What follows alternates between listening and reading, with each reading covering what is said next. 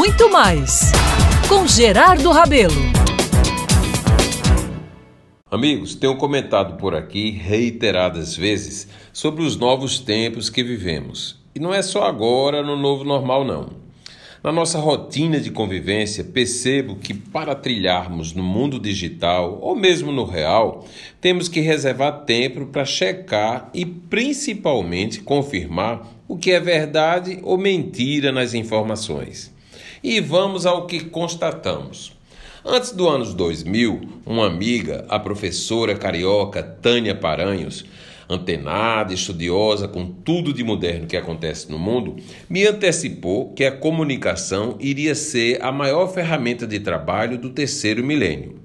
Hoje, passado mais de 20 anos, vejo que ela falava com muita propriedade.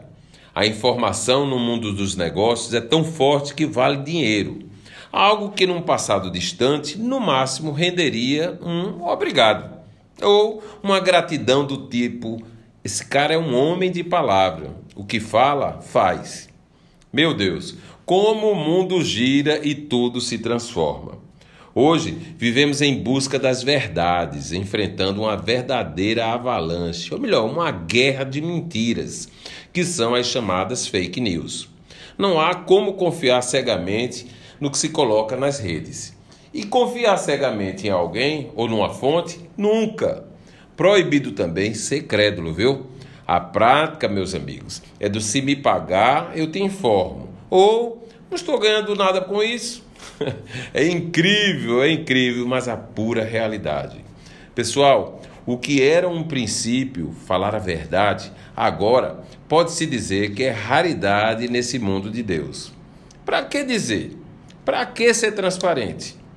Mentir, meus amigos, por incrível que pareça, por mais que nos deixe perplexos, não causa impactos maiores hoje em dia.